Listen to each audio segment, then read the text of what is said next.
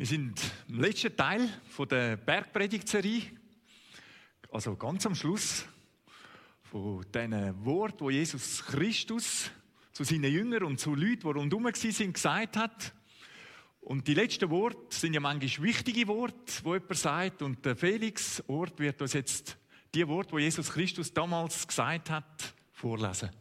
Da freue ich mich natürlich, dass ich Jesu Wort kann weitergeben kann. Und die stehen in Matthäus 7, in Matthäus 7, 24 bis 27.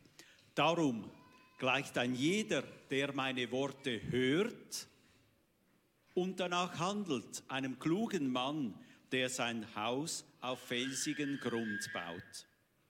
Und wenn dann ein Wolkenbruch niedergeht und die Wassermassen heranfluten, und wenn der Sturm tobt und mit voller Wucht über das Haus hereinbricht, stürzt es nicht ein. Es ist auf felsigen Grund gebaut. Jeder aber, der meine Worte hört und nicht danach handelt, gleicht einem törichten Mann, der sein Haus auf sandigen Boden baut. Und wenn dann ein Wolkenbruch niedergeht und die Wassermassen heranfluten und wenn der Sturm tobt und mit voller Wucht über das Haus hereinbricht, stürzt es ein und wird völlig zerstört. Danke, Felix. Finde das auch interessant, dass Jesus Christus seine Rede jetzt nicht mit einer theologischen Abhandlung abschließt, sondern eine Geschichte erzählt. Man könnte sagen, eine einfache Geschichte erzählt. Die Geschichte, vermute ich, kennen die meisten von euch schon von klein auf. Vielleicht sogar haben sie im Buch schon gehört. Hat uns Mami oder der Papi im Buch oder am Geschwister, die wir hatten, die Geschichte schon erzählt. Und bei so Geschichten ist ja dann immer Gefahr, dass man denkt, ah, ich weiß sowieso, um was es geht. Die kenne ich ja schon. Ich kenne es von klein auf. Und da ist natürlich Gefahr, dass man denkt, oder Gefahr, nein, es ist keine Gefahr, aber wahrscheinlich, ich vermute es sogar, dass die meisten von euch gehört haben beim Vorlesen, gescheit ist der, oder klug ist der, oder weise ist der, der sein Haus auf Jesus aufbaut, auf den Felsen. Jesus ist der Felsen, das hebt. Und alle, die ohne Jesus bauen oder wo Jesus nicht im Leben haben, das ist auf Sand und das ist nicht gescheit, weil wenn dort ein Sturm kommt, bricht es sofort zusammen. Liege ich echt mit meiner Vermutung etwa richtig? Es ist nicht das, was Jesus gesagt hat in dieser Geschichte. Nicht das, was er hat sagen nicht das, was er hat einen Punkt oder ein Ausrufezeichen setzen Ich weiß nicht, ob es euch aufgefallen ist. Die Hauptfrage ist nicht, auf welches Fundament baust du? Sondern es geht um die Frage, wenn du hörst, handelst du? Oder hörst du oder handelst du nicht? Das ist die Hauptfrage. Bei dem Gleichnis, wir sagen ja diese Geschichten auch Gleichnis, sondern im Vergleich, bei dem Vergleich, den Jesus da bringt. Hörst du und handelst du oder hörst du und handelst du nicht? Das sind die zwei Personen. Beide hören, der eine nickt vielleicht sogar ein bisschen und sagt, ja, ja, genau, genau, Amen, so ist es doch. Aber er handelt nicht. Und da sagt Jesus, das ist gefährlich. Und der andere hört und setzt um mein Leben. Der handelt. Und das ist stabiles, nachhaltiges Lebenswerk. Man könnte sagen, das ist ein stabiles Glaubensfundament. Man kann also von Jesus hören, hören und immer wieder hören und nicht danach handeln. Und das ist gefährlich. Dass die Worte von Jesus im Leben nicht umgesetzt werden. Oder aber man hört und man handelt und das ist stabil. Dann hebt es auch in Stürmen, dann hebt dein Glauben auch Stürme aus. So easy ist eigentlich die Botschaft von, dieser, von dem Gleichnis, von dieser Geschichte. Was bedeutet es dann, wenn man hört und nicht handelt? Ich weiß nicht, wie es dir geht. Wir leben in einer Zeit, da hat es enorm viele Informationen. Ich meine, man sagt, wir leben im Kommunikations- und Informationszeitalter. ich glaube, so viele Informationen, wie heute verfügbar sind, ist noch gar nie verfügbar gewesen. Du kannst heute das Handy zucken, auf Google gehen, Google gehen oder Google gehen und du findest praktisch zu jedem Thema, einfach zu allem etwas. Es ist manchmal ja fast ein bisschen zu viel. Also auch mit Glaubensinformationen. Wenn du willst, eine Bibelübersetzung, die dir zusagt, und im Internet mal schauen, da gibt es etwa 15 verschiedene deutsche Übersetzungen.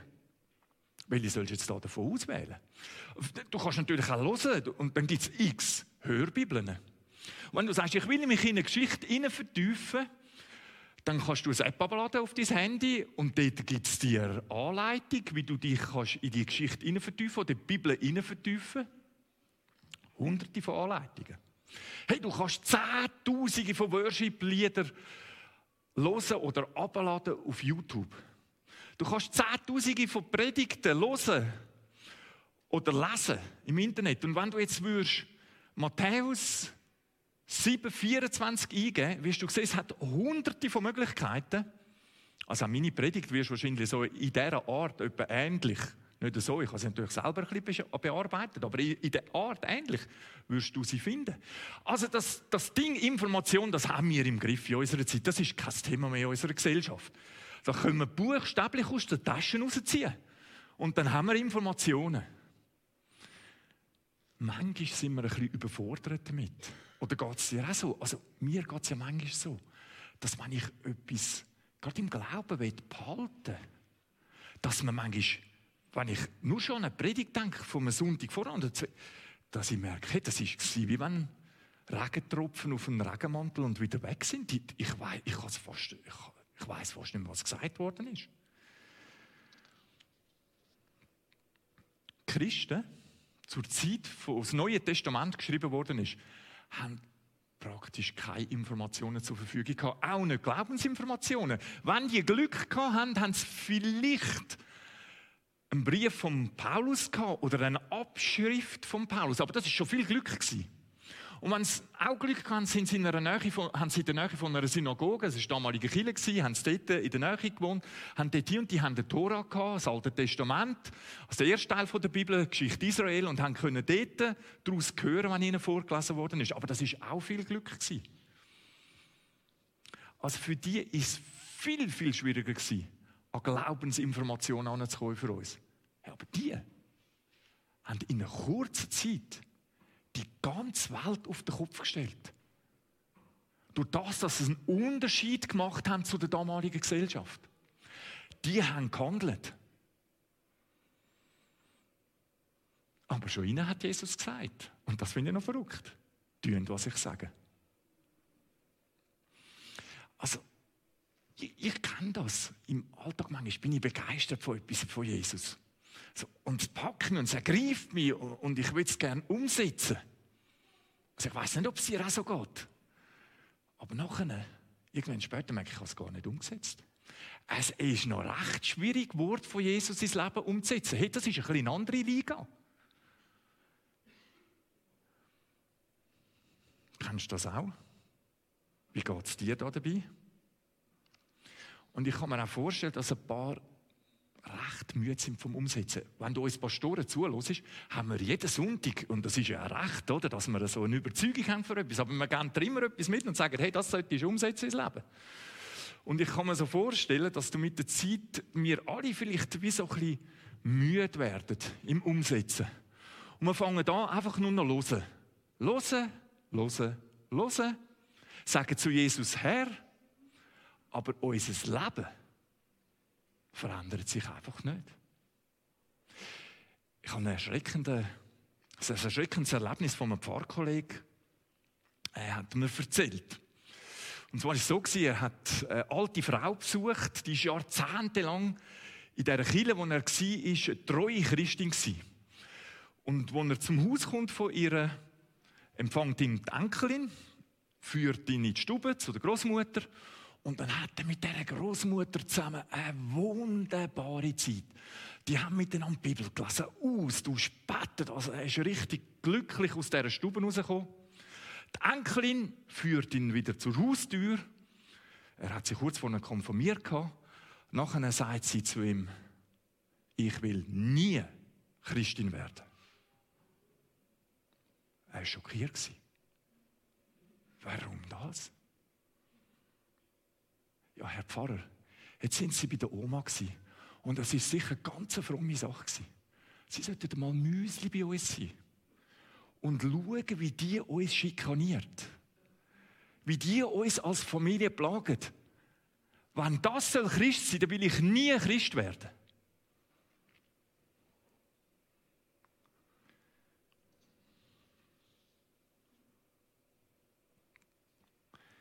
Versteht ihr?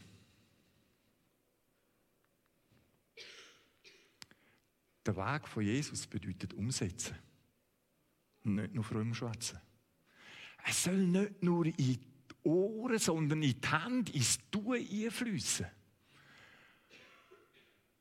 Es soll zum Gehorsam werden in unserem Leben, was Jesus gesagt hat. Und ich bitte euch darum, um eurem Umfeld, um eurer Familie, um euren Kind und euren Enkel willen, dass er auch umsetzt. Und nicht nur Lösende sind. Klug von uns ist, sagt Jesus, wer umsetzt, was er gehört hat. Es ist ein Gleichnis, das die Bedeutung vom Gehorsam betont. Und Gehorsam ist ein schwieriges Wort in unserer Zeit. Ich verstehe das schon. Ich, mir geht es auch so. Ich tue nicht so gerne folgen. Ich mache lieber ein bisschen mein eigenes Ding. Aber es geht eigentlich nicht um das. Es geht ums Tun, was Jesus will. Der Jünger, der gehört und Anweisung von Jesus erfüllt, ist wie ein weiser Mann, dem sein Haus, sein Glaubensfundament auf Fels aufgebaut ist. Und da kann es Stürme kommen. Da können Schicksalsschläge kommen, da können Nöte kommen, da kann Krebs kommen, da kann Krankheit kommen, da kann Krieg kommen, da kann Verleumdung kommen, da kann Verfolgung kommen. Und das Glaubensfundament hebt.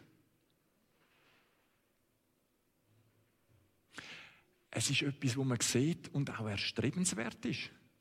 Auch für die jungen Menschen. Sichtbar und erstrebenswert. Und sind wir vielleicht an dem Punkt ehrlich, vielleicht bin ich zu ehrlich, Gefahr zu hören und nicht danach zu tun, ist sehr groß bei uns allen. Liegt uns allen nach. Aber die Bibel muss Hand und Füße überkommen in unserem Leben. Theologe, ein amerikanischer ähm, wie heißt er da? Raffi Zacharias, der hat auf einem Kongress mal Folgendes geäußert. Es gibt fünf Evangelien. Matthäus, Markus, Lukas, Johannes und das Leben der gläubigen Christen. Die allermeisten Menschen lesen nie die ersten vier.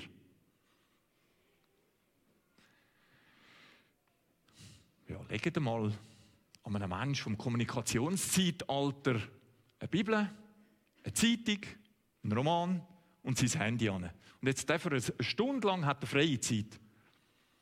Also was er sicher wird machen, wird sein Handy nehmen. Vielleicht nimmt er mal noch Zeitung und eventuell noch den Roman. Aber was er sicher nicht wird machen, ist die Bibel in die Hand nehmen. Die bleibt liegen. Die einzige Bibel, die der moderne Mensch von heute noch liest, ist das Leben der gläubigen Christen. Und die gläubigen Christen müssen einen Unterschied machen in dieser Gesellschaft. Dass sie können sehen wie glücklich man sein kann.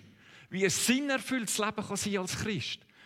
Wie einfach das Allerbeste es ist, als Christ zu leben. Auch wenn es nicht das Einfachste ist. Also wenn ihr wollt, dass euer Umfeld das ewige Glück in Jesus Christus findet, dann lasst uns immer wieder bitten, Herr Jesus, schenk, dass wir nicht nur Hörende sind, sondern auch Leute, die umsetzen. Schenk, dass wir auch in dir Kraft finden zum Tun.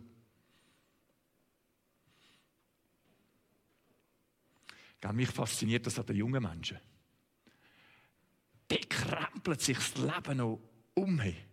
Verändert sich das Leben noch. Muss du mal einen 14-Jährigen und einen 20-Jährigen vergleichen. Das sind ja nur sechs Jahre. Aber was sich da alles verändert in diesen sechs Jahren, gebe es zu, manchmal nicht immer zum Besten. Aber es geht ums Beispiel. ich bin jetzt im Alter, wo Gleis langsam wie festgefahren werden, gell? Und dann kommt der Weiche, wo du und dann wird es schon ein bisschen schwieriger. Es gibt auch Junge, die schon ein bisschen festgefahren sind, aber ein bisschen weniger vielleicht. Aber uns Ältere und uns Junge fordern Jesus auf, auf ins Leben umzusetzen. Nicht in festgefahrenen Gleis bleiben. Und ich glaube, Jesus ist es sehr, sehr ernst mit diesen Worten. Nicht nur hören, sondern tun. Nicht handeln ist gefährlich. Konsequenz von so einem Leben, wo Gott wo nicht ins Umsetzen kommt, ehrt Gott nicht und es zerbricht das Glaubensleben man könnte auch sagen, Jesus sagt das so, es, es zerstört. Also wenn du nicht umsetzt, wird dein Glaubensleben zerstört. Und gell, im, bestimmt dann, wenn nicht kommen, und im Alter kommen meistens, viel, bei vielen kommen schon früher nicht, aber im Alter kommen meistens nicht. Also das Wort Gottes hat wirkende Kraft. Und wo sie in meinem Leben keine Antwort findet, setzt so wie Gleichgültigkeit in meinem Leben ein. Dort, wo es nicht zum Glauben und Lebensgehorsam kommt, die zerstört es. Die zersandet den Glauben. Also verstehst du, dass wir immer wieder darum ringen, Herr Jesus, hilf uns. Hilf uns, das Wort, das uns zu Herzen geht, dass wir die umsetzen. Wie Wort, das uns ergreifen von Jesus Christus, das uns zu Herzen geht, ist eigentlich ein Liebeswerben von Gott zu uns, wo er mit seiner Liebe will, unser Leben verändern will. Wenn du dich dem Liebeswerben von Gott verschliessest, sagst wie gar nicht willst hören, oder wie du willst hören, aber nicht umsetzen, dann ist das wirklich gefährlich. Das zerstört deinen Glauben. Also, dass uns das nicht passiert, dass plötzlich unser Glauben zerstört ist, dass wir plötzlich geistlich tot sind. Das, das, nicht das Rote. Schwarze. Nein, auch nicht Schwarze. Das Tote. Das Tote Meer. Das Tote Meer ist ein gutes Beispiel für das. Das ist wirklich tot. Dort lebt also wirklich nichts drin. Aber wieso das? Es hat einen klaren Wasserzufluss vom Jordan her. Das Tote Meer ist ein totes Meer, weil es keinen Abfluss hat. Es kommt quellfrisches Wasser rein, aber es fließt kein Wasser raus. Das ist der Grund wo wir das Wort von Gott aufnehmen und nicht umsetzen in das Leben, also wo es nicht durchfließt, da führt es zum geistlichen Tod. Und Jesus gibt ja in der Bergpredigt ganz praktische Anleitung, mit welcher Herzenshaltung wir unterwegs sind, was für ein Verhalten daraus resultiert. Also er zeigt das, was einen Unterschied macht. Und wir haben verschiedene Sachen gehört. Ich will jetzt ganz kurz versuchen aufzunehmen. Übrigens, das vom Lebensweg wäre, wo man das Fundament aufbaut. Die Predigt von Thomas letzten Sonntag, sehr, sehr gute Predigt gewesen. Lohnt sich nochmal zu hören. Dort geht es aber um, dass Jesus das Fundament soll sein. Immer und überall. Mit Jesus reden. Also ich meine, wenn es nicht zum Umsetzen kommt, wenn wir nicht mit Jesus reden, wenn wir uns wieder einfach Sorgen machen, wenn Sorgen kommen. Guten Morgen, liebe Sorgen, seid ihr auch schon wieder da. Aber mit dem vertrauensvoll zu Gott gehen und wissen, er treibt mich. Das hat mit Heuchlerei zu tun. Das ist ja heuchlerische Grosszügigkeit. Feindesliebe. Mammonabhängigkeit. Also dort, wo wir nicht umsetzen,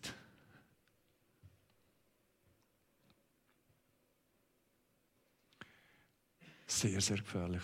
Es geht jetzt nicht um die Frage, ob Gott uns annimmt. Um diese Frage geht es nicht. Aber es geht um ein krisenfestes Glaubensfundament. Wenn du ein krisenfestes Glaubensfundament willst, wenn du willst, dass der Glaube fest verhebt in deinem Leben, dann braucht es auch eine Umsetzung. So, ich vermute, das haben wir alle jetzt im Moment mal gehört. Und ich, ja, ich lerne mich immer besser kennen. An diesem Punkt habe ich immer ein bisschen Angst dass wir jetzt alle meinen, das ist die Moralpredigt von Jesus. Da haut er mal mit der Faust auf den Tisch und sagt, so, jetzt, Jungs und Mädels, jetzt wird gemacht. Das wäre ein falsches Verständnis. Absolut falsches Verständnis. Weil, wie fängt der Bergpredigt an? Das ist der Titel, das ist die Überschrift, das ist entscheidend wichtig, wie er anfängt. Gesegnet sind die geistlich Armen. Ihnen gehört das Himmelreich. Ihnen gehört das Reich von Gott. Die, die mit Lehren haben, wie betteln, die Kinder zu Gott kommen und zugeben können, ich kann es nicht, aber du kannst. Hilf du mir. Das ist das Entscheidende. Beschenk du mich. Wenn ihr meint, ihr müsst jetzt krampfen und tun, damit Jesus euch lieb hat, völlig falscher Weg. Jesus hat dich lieb und Jesus schenkt dir Kraft. Jesus gibt dir die Ausrüstung, dass du kannst umsetzen. Das ist die Mitte der Bergpredigt. Vater unser, vergib uns unsere Schuld, wenn wir Fehler machen und er lässt sein Leben für uns, damit wir von ihm können alles überkommen, was der Vater im Himmel hat und der Sohn und der Heilige Geist, damit wir können erfüllt werden, damit wir Zugang haben zur Ausrüstung und zur Kraft. Also verstehst als das, dass Jesus dir helfen wird bei der Umsetzung. Verstehst, dass Jesus dich beschenken wird, dass er dir Kraft und Ausrüstung gibt, zum Umsetzen. Er möchte dich leiten im Leben nach seinem Willen. Schritt für Schritt. Er schafft das Wunder, dass wir das tun, was Jesus will. Wir von uns aus schaffen das nicht. Er schenkt uns Gehorsam. Und er spricht dir zu, du bist ein Nachfolger. Oder in der Bergpredigt gesagt, du bist Licht, du bist Salz. Das ist eine Zusage. Also er verspricht dir, das bist du. Du musst es nicht werden. Das bist du und drum handle so. Drum setz um. Gut, was machen wir jetzt damit? Was machst du jetzt da damit, Michael? Probier es umzusetzen. Umzusetzen, ja. Probierst du noch ein bisschen umzusetzen dann. Gut, danke vielmals. Er kann da uns jetzt reinbringen in die Anbetung von Gott. Das ist eine Umsetzung. Aber umsetzen hat es nur er jetzt können, wenn er sitzen geblieben wäre. Ich kann es nicht für ihn umsetzen. Ich könnte da gar nicht in die Taste gehen. Dann würde er rauslaufen. Oder es wäre ein humoristischer Morgen oder irgend so etwas, aber sicher nicht etwas, das uns zu Gott hinbringt. Habt ihr gehört, was ich heute Morgen sagen wollte? Ja, ich muss euch ehrlich sagen, ich habe es auch müssen hören. Es geht mich genau gleich an wie euch.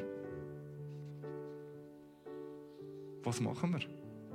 Gott hat uns auch Kraft und Wille gegeben, umzusetzen. Und ich möchte dich bitten, heute Morgen, such dir einen kleinen Schritt aus dieser Predigtreihe raus. Ein kleiner Schritt, wo du sagst, Herr Jesus, da will ich jetzt umsetzen. Verstehst du? Weil, wenn wir nicht einen einzigen kleinen Schritt umsetzen, dann haben wir wieder Haus auf Sand gebaut. Und in dieser Gefahr stehen wir immer. Danke, Herr Jesus, schenkst du Kraft und Ausrüstung, nach deinen Worten zu leben, danach zu handeln. Und ich bitte dich auch, leg doch deinen Finger auf eine Stelle in unserem Leben, wo du sagst, da bist du so wertvoll für mich, da will ich gerne, dass dein Leben eine Änderung erlebt. Wo du einfach sagst, da möchte ich gerne einen Schritt mit dir gehen. Dort will ich dich mit meiner Kraft verändern. Wir, ja, wir erwarten, dass du uns immer wieder neu zeigst, was du willst. Und danke lässt du uns nicht so, wie wir sind. Danke sind wir dir viel zu wertvoll, dass du uns verändern willst in deine Wesensart. Danke hast du den Himmel verlassen. Danke bist du als Sohn von Gott auf unsere Erde gekommen. Hast dein Leben für uns gegeben. hast dich kreuzigen lassen. Und das alles aus einer Stärke heraus, weil deine Liebe so unbeschreiblich ist zu uns. Danke, dass wir dich kennen dürfen. Danke, dass du mit uns bist und wir mit dir dürfen zusammenleben Dich auch wieder spiegeln dürfen in unserem Leben. Dich ehren dürfen. Für dich leben dürfen. Danke schenkst du uns Kraft zur Umsetzung.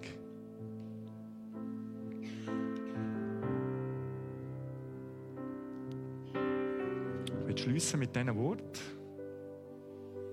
Der Mose im Volk Israel gesagt, der Herr, dein Gott, verlangt von dir nur das eine, dass du ihn ernst nimmst, dass du in allen seinen Wegen wandelst, ihn liebst und dem Herrn, deinem Gott, dienst mit deinem ganzen Herzen und all deinen Kräften. Gehorcht seinen Geboten und Vorschriften. Wenn ihr das tut, wird es euch gut gehen. Glaubensfundament auf Felsen wird das sein.